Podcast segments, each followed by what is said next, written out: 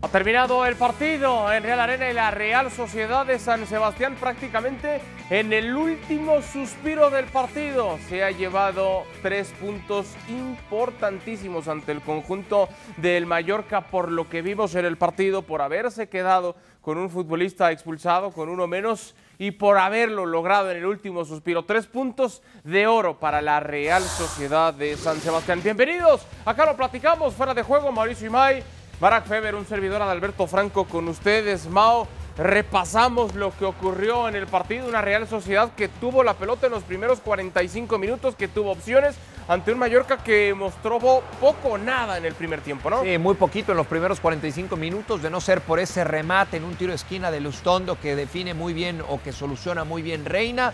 De no ser por esa jugada, no hubo mucho más en el, primer tiempo. Después, la que creíamos iba a ser la jugada que podía marcar el rumbo del partido, ¿no? La expulsión a Muñoz, la Real Sociedad sobre el final del primer tiempo se quedaba con 10 futbolistas. Con 10 futbolistas, este disparo que no hacía demasiado daño, Barak, pero ahí estaba la Real Sociedad tratando de acercarse al arco rival, generando algunas opciones. Después al 32 venía esta opción Merino con el remate, pero no llegaba el gol Barak. Sí, a ver, un primer tiempo en el que la Real Sociedad dominó casi de principio a fin. Un Mallorca que esperó y que supo contrarrestar eh, los ataques realmente importantes de, la Real Sociedad. De, hecho, yo creo que, que el de Merino y la, la, parada de Reina fue el único, ¿no? Para destacar en la primera mitad. Y como ya adelantabas, en el segundo tiempo, tras la doble amarilla de Muñoz, los roles cambiaron del todo. Eh, el guion general del partido fue el mismo. Fue un partido sin emociones, un partido sin brío, un partido del que no habría nada que comentar si no fuera por ese último gol de último minuto, pero con la gran diferencia de que quien tenía el balón en los pies era el Mallorca doble amarilla para Ian Muñoz, se hacía expulsar una entrada sin mayor sentido en medio campo antes de que terminara la primera mitad, entonces la Real Sociedad se quedaba con un futbolista menos y el Mallorca entonces trataba de ajustar, Mao se acercaba, generaba algunas, este remate así, la media vuelta como Luis Miguel, pero había mano, ¿no? Eh, parece que toca primero en el pecho y luego en la mano, bien anulado, ¿coincides? Sí, la mano es muy clara. Lo que a mí me llama la atención por parte del Mallorca en el segundo tiempo es que teniendo un hombre más nunca encontró las variantes suficientes, no tuvo los argumentos para hacerle mayor daño a la Real Sociedad. Sí, de acuerdo, más allá que, lo intentaba, lo generaba, pero no, no, con demasiado peligro. La Real Sociedad con, con pocas opciones, aferrándose, aguantando, era el Mallorca Barak el que apretaba un poquito, pero tampoco asediando del todo y tampoco, insisto, generando un, un peligro latente ¿no? en el arco rival.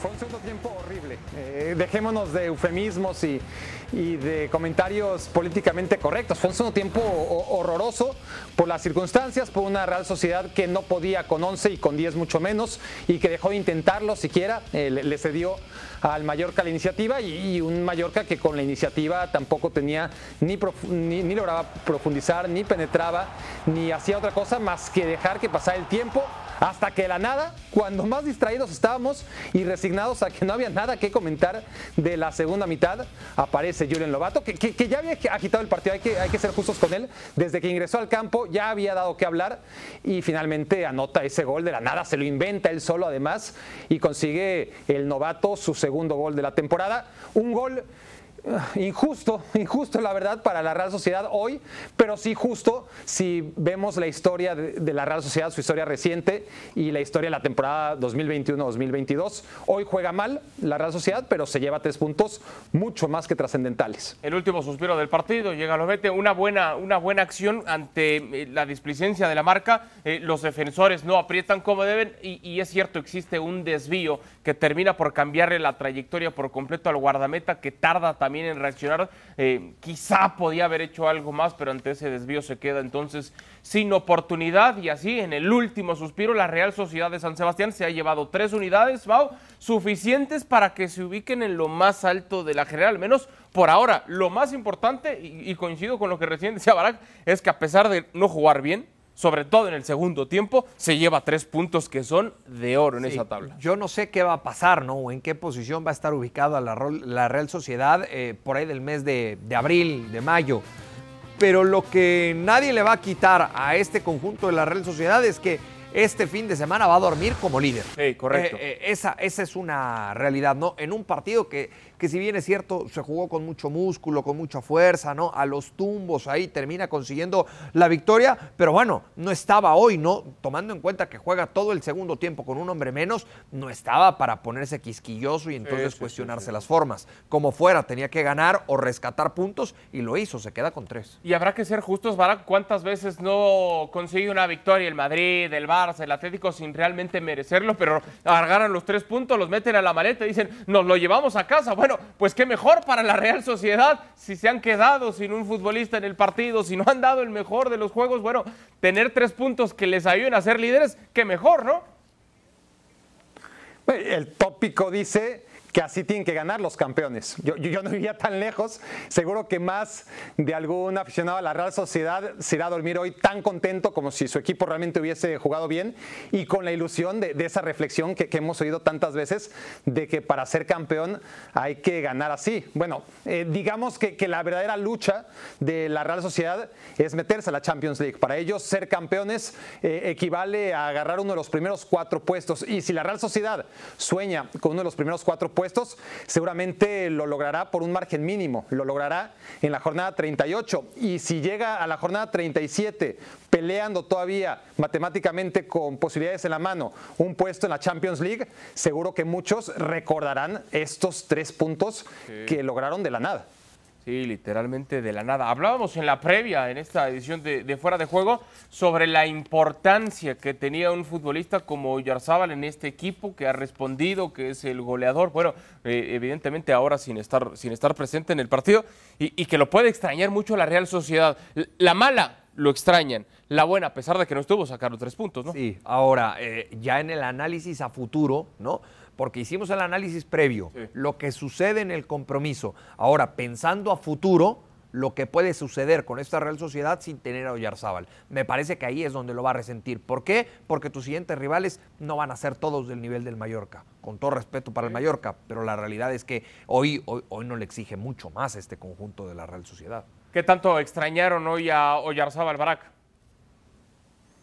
Mucho, mucho. Es, un jugador que además de que está en el mejor momento de su joven carrera, que está anotando goles como nunca, es un futbolista que, a lo largo de, su trayectoria, insisto, que, está empezando, te asegura 10, 12 goles, que para un extremo por izquierda son sensacionales, pero es eso. Eh, cuando esto empieza y es el segundo Pichichi y lleva un ritmo de meter 20 goles, vamos a ver dónde acaba, pues está claro que un equipo que carece tanto de gol, no esta temporada, sino en general, como es la Real Sociedad, pues solamente su capacidad goleadora ya se siente ¿no? Eh, ausente. Ahora, si a eso le agregas la capacidad que tiene en el uno contra uno, su velocidad, la, capacidad de, digamos, con Isaac, que todavía no es autosuficiente y que depende mucho de los centros con los que pueda alimentarle Oyarzábal, si no está, pues de por sí el sueco no está en un momento de demasiada gracia, también es joven, también depende mucho de, ciertos estados de forma. Ahora mismo Isaac no está para echarse el equipo a la espalda, tampoco está Portu en ello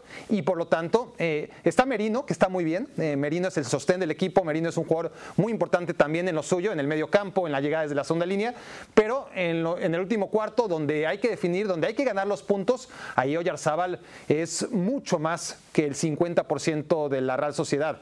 Necesita lo que decíamos desde el principio, hoy no lo vimos, que Portu, que Isaac, agregaba Mau el nombre Janusay, yo no cuento mucho con Janusay, honestamente eh, pero bueno, por, algo debería, eh, por algo tiene su lugar en esta Real Sociedad y, tiene chispazos, pero tendrá que dejar de ser un jugador de chispazos y volverse un futbolista que nunca ha sido, ¿no?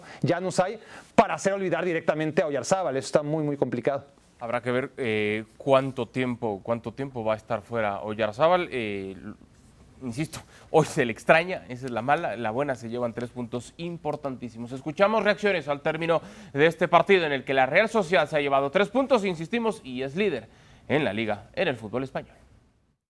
no sé, la verdad que ha sido una pasada. Para mí ha sido maravilloso meter este gol y más para, para este estadio, para esta gente y yo me he quedado alucinado y terminaba el partido y te veíamos llevarte las manos a la cara, no sé si llorando, no sé si la emoción salía por todas partes. Estaba llorando, llorando de, la, alegría y porque para mí esto es una pasada, no puedo, no puedo describirlo. Luego a la noche me quedaré pensando, pensando y no sé. Y es una, es una ilusión de la hostia. Esta noche va, va a costar dormir porque el otro gol que marcaste con el primer equipo no sirvió para puntuar, No. pero intenta describirlo. Dices que es muy difícil. Describe cómo es dar una victoria a tu equipo en el día de hoy. Es verdad que el primer gol fue, fue una. Bueno, eh, de- tuvimos la derrota contra el Barcelona, metió el gol, pero bueno, no sirvió para los tres puntos ni para puntuar. Pero bueno, este, este gol sí que ha servido para los tres puntos y para ponernos aún más arriba. Julen, te dejo ya porque están yendo tus compañeros Sí. a, a celebrar, a dar la vuelta al campo y me imagino que tú también lo quieres hacer. Vale, Gracias. muchas gracias. Pues es evidente la felicidad del hombre que le ha dado la victoria, Julian Lopetegui, el último suspiro del partido y por supuesto reconociendo que le va a costar mucho, pero mucho trabajo poder dormir esta noche y entender lo que le ha entregado a su equipo, eh, dice, para estar más arriba. Bueno, más arriba de momento no se puede porque está en la primera posición la Real Sociedad de San Sebastián, eso es verdad, todavía faltan por jugar el Real Madrid y el Atlético de Madrid. Hablaba Mauricio Imay de los próximos rivales que iba a tener el conjunto de la Real Sociedad en el futuro. Bueno, en pantalla lo que le espera Mau. Sí, eh, primero, primero la visita ¿no? ante el eh, Sturm Graz en la Europa League. Esto se va a jugar el próximo jueves. Luego ante el Atlético de Madrid, Celta, Athletic y luego la vuelta contra el, eh, contra el Graz el 4 de noviembre correspondiente a la Europa League. Los tres partidos de liga, nada sencillos. ¿eh? Sí, de acuerdo, quizás el del Celta, el que pueden tener algo ahí, pero contra el Atlético, dificilísimo. Y por supuesto también frente al Atlético. La Real Sociedad es líder en el fútbol español.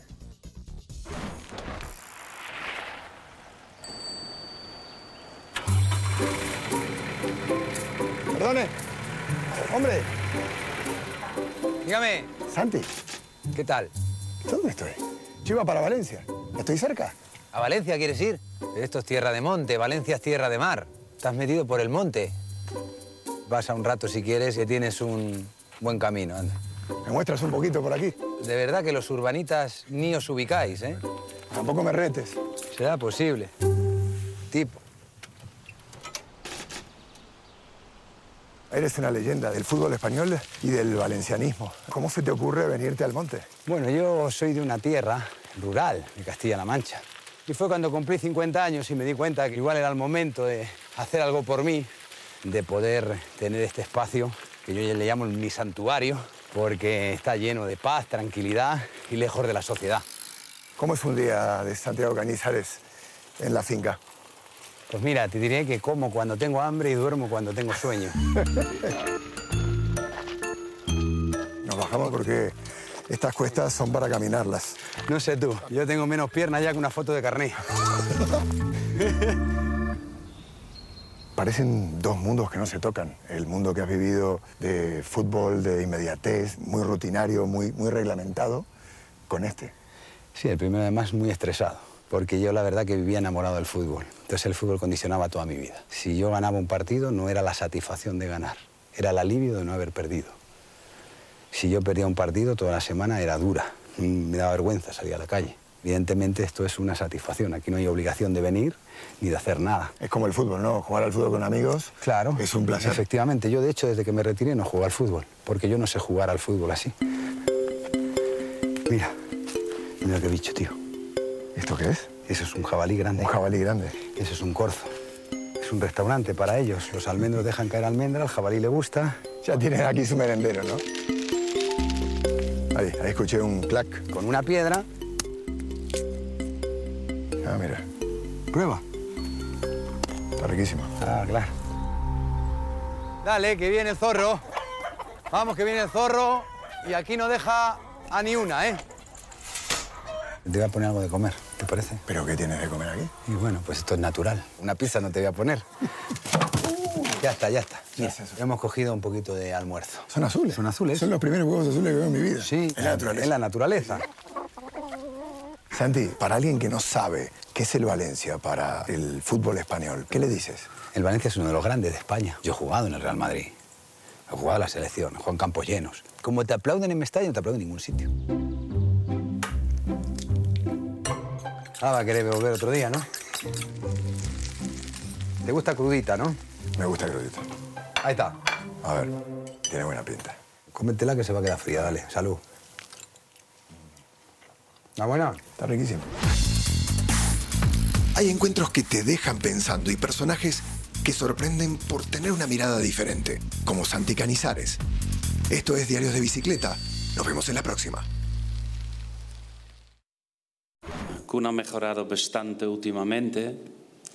Hizo 20-25 minutos otro día en el partido que hemos tenido el miércoles pasado y va bien, pero falta como que ha faltado a Ansu, falta ritmo de partidos, falta un cierto físico que está en la lista de convocados para el partido de mañana y, y su calidad no, no es cuestión de su calidad. Estoy acostumbrado porque no es la primera vez, no es lo de las últimas semanas. Me recuerdo, año pasado también había momentos de que se hablaban siempre sobre el entrenador. Yo creo que el Presi ha, ha hecho y me ha defendido, me ha apoyado y yo creo que ha dejado muy bien las cosas como son, a pesar que todo y cualquier entrenador para, para seguir tiene que ganar partidos. Esto no hay ni una, una duda. Es verdad que poco a poco con los cambios hemos hecho que, es la plantilla que queremos y con las bajas que tenemos es, es intentar buscar jugadores que, que mejoran la plantilla. Entonces, si mejoramos, yo creo que tenemos una plantilla que podemos competir para ganar el campeonato. Esto sí, estoy segurísimo. Son palabras de Ronald Koeman previo al duelo ante el Barcelona. Bueno, eh, Josep María Bartomeu como que sigue con ganas de estar en reflectores y esto es lo que ha declarado. Koeman ha perdido a Leo Messi. Yo como presidente no quise que Messi se fuera, hice todo lo posible, todos los esfuerzos para que Leo no se fuera del club. Este verano lo han dejado marchar y es así que me parece una mala decisión jugar sin Leo Messi representa que hay que cambiar muchas cosas. Palabras de Bartomeu Barak, eh, como que tiene muchas ganas de que hablemos de él, de, de tener de nueva cuenta los reflectores, que, que, los ha tenido, ¿no? Porque si hablamos del desastre del Barça, pues él es uno de los principales, si no es que el mayor de los responsables. Pero mira que atreverse a salir otra vez y meterse en la escena y demás, pues, pues qué ganas, ¿no, Barak? Sí, y, no sé si, si le vamos a, dar el gusto de, de, darle minutos, ¿no? Que, si eso es lo que quiere. Es un sinvergüenza, ¿no? Si, eh, no creo que, que, haya que profundizar demasiado en, en, lo que se debe analizar sobre la figura del expresidente del Barcelona y cómo tuvo un equipo, heredó un equipo que lo tenía todo, que tenía futbolistas, que tenía un buen entrenador, que jugaba bien al fútbol cómo tuvo una gestión paupérrima en lo deportivo, en lo extradeportivo, y ahí están los hechos, hablan por sí solos. Que se haya ido Messi en la gestión del presidente que siguió al que no exculpo para nada. ¿eh? Eh, lo que pasa con Bartomeu es que no dejó margen de error en el Barcelona. Y, vaya que, que Laporta ha cometido varios traspiés cuando ya no había margen para ello pero sí es que no, no, no creo que valga la pena eh, ni siquiera de, de, ahondar en el tema ante un señor que, que no tiene la menor vergüenza para esconderse y que no se vuelva a hablar nunca más de él, ¿no? Eh, tendría que estar refugiado, ya que no puede estar encerrado, que sería lo ideal, pues por lo menos en un encierro domiciliario en el que no supiéramos nada, que, nada para nada de él, que, que no saliera ni siquiera al supermercado para evitarle la pena a aquellos que fueran al supermercado justo a la hora y en el momento en el que él va, eh, pues la, la, desgracia de tener que verle la cara, ¿no?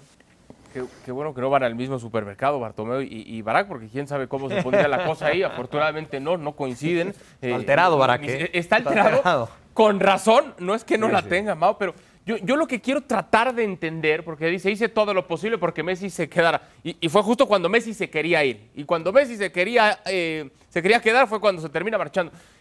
¿Como para qué dice esto Bartolomé? O sea, ¿qué quiere? ¿Qué pretende? ¿Qué busca cuando Bartolomé? El, cuando el ser humano pierde la vergüenza es capaz de decir cualquier cosa. Y Bartomeu ha perdido la vergüenza. Ha perdido la vergüenza, quiere que se hable de él. Eh, él, él, cree. ¿Pero para qué? Quiere que creamos. ¿Qué pretende? Pues que no, que no fue como se ha dicho, ¿no? Y, y como todos sabemos que sí fue. Es así, es así. Los, los sinvergüenzas son así. Tienen valor, tienen valor oh. eh, para dar la cara y, y, y, así lo está haciendo ahora Bartomeu. Yo voy a ir un poquito más atrás en la declaración de Kuman cuando le preguntan por el, por el Kun Agüero. ¿Qué le falta al Kun? Bueno, le faltan muchas cosas. ¿Qué le sobran? Años. Me parece que ese es el grave problema hoy del futbolista argentino por el cual todavía no puede contar Ronald Koeman con él. Voy a seguir esa tórica porque no queremos que Barak se, se, enfade. Ya no quiere hablar más de Bartomeu y está bien, le vamos a dar gusto. Tiene razón, por eso Tiene... cambié, cambié el tema. Sí, sí, sí, hiciste bien, hiciste bien, cambiaste el juego y está bien. Hacia esas, esas palabras sobre el Kun Agüero que podría reaparecer este fin de semana, Barak podría tener algo de minutos y así lo decide Ronald Koeman. Esa gran incógnita de ver cómo está, cómo responde pero que de inmediato va a tener los reflectores porque llega un equipo urgido, necesitado de goles, de triunfos, de victorias, y él va a entrar al terreno de juego con la camiseta del Barça, creo yo, pensando, ¿y, y en dónde está Messi? Porque para eso llegué. No, Messi ya se fue desde hace rato, ¿no? Sí, sí, sí, llegó en unas circunstancias muy particulares. Eh, aún con Lionel Messi en el vestidor no tenía mucho sentido tener al Kun Agüero. Eh, es un perfil, ya, ya, hablaba Mau, no solamente la edad, que, que se entiende, ¿no? Eh, lo normal es que un jugador a la edad de Agüero pues esté al nivel físico en el que se encuentra Agüero. Hay excepciones cada vez más y, ves a futbolistas de la misma generación a un nivel extraordinario, ¿no? Como Benzema, como Lewandowski.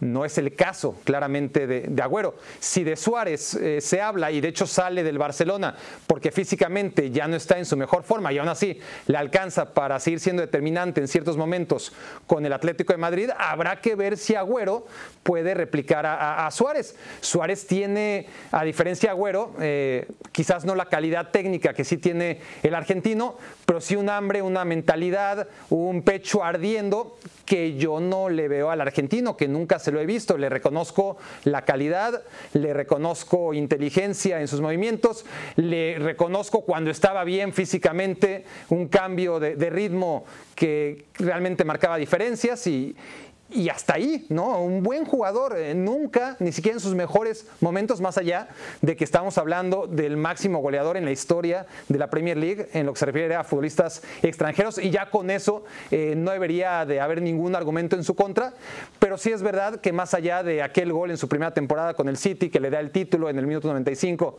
contra el Queen's Park Rangers, en los grandes momentos, sobre todo en Champions League, Agüero siempre dejó que desear, pero era otro Agüero, era otro Agüero, sí. y eso se puede debatir y puede ser que estoy siendo sumamente injusto con él. Lo, que hay que analizar ahora es la actualidad de Agüero. Y Agüero no se parece nada a esa versión del Atlético de Madrid que se fue al City, que se cansó de meter goles. Lleva dos años físicamente muy mal y la sensación que deja desde afuera a quienes más o menos lo seguimos, porque a él le encanta este, andar publicando lo que hace 24 por 7 este, con el Twitch, pues nos hace ver que es un jugador ya eh, que no está tan pendiente ¿no? de su carrera como otros jugadores a su edad. Por eso yo soy muy escéptico, muy, muy escéptico con el nivel físico y sobre todo mental que ahora mismo tiene Agüero. Pero es que lo que decía Barak eh, era lo que platicábamos uh -huh, recién, uh -huh. Adal. Hoy, hoy no se le ve tan preocupado al Kun Agüero no. por no estar jugando. No, no, no. O sea, él, él, él parece estar más preocupado eh, por estar en, en, en, los videojuegos. Donde es muy este... bueno, por cierto, tiene, tiene un simulador de, de, de de automovilismo y es muy bueno, y, y compite en videojuegos, etcétera. El problema, Mau, es que no lo contrataron para eso, lo contrataron para hacer goles. Y, y goles son los que no tiene el Barcelona esta temporada, apenas tengo, 11. Tengo mis dudas si lo contrataron para eso. Bueno, Yo soy de los que sigue creyendo que lo contrataron para que o con la idea de tener cómodo y contento a Messi en su momento. Bueno, ok. no, de, Pero... de, después se les derrumbó el plan, se les cayó a pedazos y, y, y, del que menos hemos hablado es del Kun Agüero y seguramente es el que más ha sufrido que más sufrió. o el que más sigue o el que más está sufriendo por la salida de, de Lionel Messi. Bueno, pobre Kun Agüero, entonces si dejamos a Bartomeu, hay que dejar también a Kun Agüero, que ya le dimos sabroso, y, y, y buscamos otra víctima, ¿verdad? Y, y, esa puede ser el propio técnico Kuman, que vuelve otra vez a estar, sí. por más que lanza ya como flores, porque en toda esta aventura de Ronald Kuman eh, con la porta han tenido sus más, sus menos, ahora el Presi, el Presi, como, como tratando de, de, no, de, no, no, tiene de otra, ¿qué pues sí, le diga? No, bueno, pero ya también en conferencia de prensa hace unos días o hace sí. unas semanas se había dicho, eh, ya me enteré y tengo orejas y ya escuché y demás. A ver, Barack vuelve a estar otra vez en medio de la presión por sacar buenos resultados y agregaría algo que quizá no tiene nada que ver, pero de manera indirecta puede meter presión. Luis Enrique con la selección española lleva unos jovencitos y, lo hace muy bien con estos, y lo digo con todo respeto, jovencitos de preparatoria, de universidad, misma edad que tiene el Barcelona en varios de sus futbolistas, con un Kuman que no ha sabido sacar el máximo provecho de estos jovencitos, ¿no? Sí, y otros eh, de los fichajes más caros en la historia, que, que- que no son españoles precisamente, pero, pero ahí está Coutinho, ahí está Dembélé, son dos futbolistas que están en el top 5 o top 3 de, de los jugadores más caros de la historia. Son Neymar, Kylian Mbappé y después Coutinho y Dembélé. Entonces, eh, no solamente eso, sino que además tiene en el plantel futbolistas como para hacer las cosas mejor, no para tirar cohetes, no para ganar la Champions, sí para hacer las cosas mejor. Eh, yo creo que, que Kuman, dentro del universo de los sinvergüenzas, donde el máximo rey es Bartomeu, pues él también tiene lo suyo, ¿no? Está en una posición en la que ya eh, Kuman lo que quiere es mantenerse eh, en su puesto. Obviamente tiene un sueldo interesante, tiene una cláusula eh, que cobrar en caso de, de despido y tiene la ilusión, sobre todo, de que su trabajo, porque él sí trabaja, a diferencia del citado expresidente, que su trabajo le lleve a enmendar el rumbo de esta temporada, como ya lo logró, aunque al final se le cayó a mil pedazos la temporada pasada, ciertamente, con Messi. Qué, qué pequeña gran diferencia de, cómo empezó la temporada pasada y, cómo podría vislumbrarse que, que está también de un giro. Eh, ahora no tiene a Lionel Messi, alguno agregará, ni siquiera tiene a Antoine Griezmann y la realidad es que este Barcelona no tiene liderazgo en él, no, no es un técnico que te inspire cuando lo escuchas eh, dentro de este cambio de discurso y estas palabras, de repente optimista, de repente pesimista, a veces señala a uno, a veces señala a otro, eh, muy pocas veces, por no decir nunca, se señala a sí mismo, no es un buen líder. Después podremos entrar a debatir qué tan buen técnico es, para mí es un técnico mediano para un, te- para un equipo que es mediano, que, que no tiene liderazgo en su entrenador, que no tiene liderazgo en el terreno de juego. Yo no veo el liderazgo de, de Busquets, yo no veo el liderazgo de De Jong. Sí veo a Piqué intentándolo, pero pues qué puede hacer, ¿no? Físicamente ya no le alcanza y, y además tiene muchos trabajos este, fuera de la cancha que tampoco le permiten concentrarse demasiado en ser el capitán del Barça. Y así podemos ir señalando uno por uno, ¿eh? Eh, todos son responsables en esta anarquía que es el Fútbol Club Barcelona. Y todo sin considerar el calendario tan difícil, ¿no? Es cierto lo de Valencia, luego actividad en Champions ante el Dinamo Kiev y luego viene el clásico frente al Real Madrid, lo que le espera a Koeman. Y lo peor puede estar apenas por llegar, ¿no? Para el Barcelona y para Ronald Koeman. Ahora, ¿qué tanto puede hacer Ronald Koeman por mejorar a este equipo? ¿Algo más? Sí. ¿Demasiado? No. Pero poco Es más, el sí. tema. Yo, yo- yo creo que no mucho más, ¿no? Ante un plantel muy justo, muy limitado, ante la exigencia de una institución como la del Barcelona, ¿no? Porque muchos me dirán, ¿cómo, cómo dices que limitado o justo? Eso déjaselo a, un equipo como el Mallorca.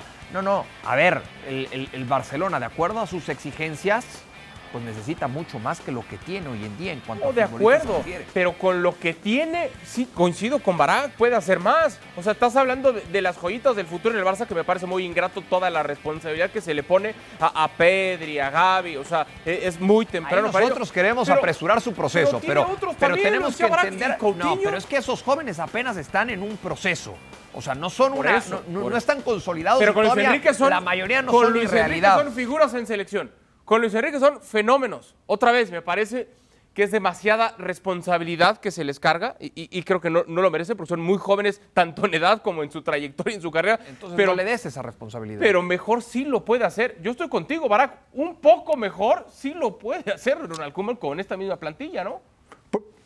Porque lo ha hecho, porque lo ha hecho, porque a, a ratos, a ratos en la temporada pasada, yo nunca estuve convencido de, que el Barcelona reviviera, pero ganaba, ganaba, ganaba, ganaba, ganaba, ¿no? Lo- Los meses enero, abril, estadísticamente fueron muy buenos. Y, y el equipo jugaba muy bien a ratitos, 10, 15, 20, 30 minutos, fue creciendo anímicamente, eso es lo que te va dando los resultados, aun cuando ganas por accidente, lo que significa tres puntos es que de cara al siguiente partido vas creciendo en confianza y este equipo llegó a jugar partidos muy buenos, ya no solamente ratitos, en la final de la Copa del Rey contra el Athletic Club, eh, después se desmoronó terriblemente en las últimas jornadas, pierde la liga de manera Ya. vergonzosa y esta misma temporada ha tenido ratos Tenemos buenos, un buen rato Barak. contra la Real Sociedad, un muy buen partido contra el Levante y bueno. Perdón, Barack, tenemos que despedir. Llegamos al final de esta edición de Fuera de Juego. A nombre de Barack Feber, Saludos. de Mauricio Ibáez, soy Alberto Franco. Gracias y hasta el día de mañana.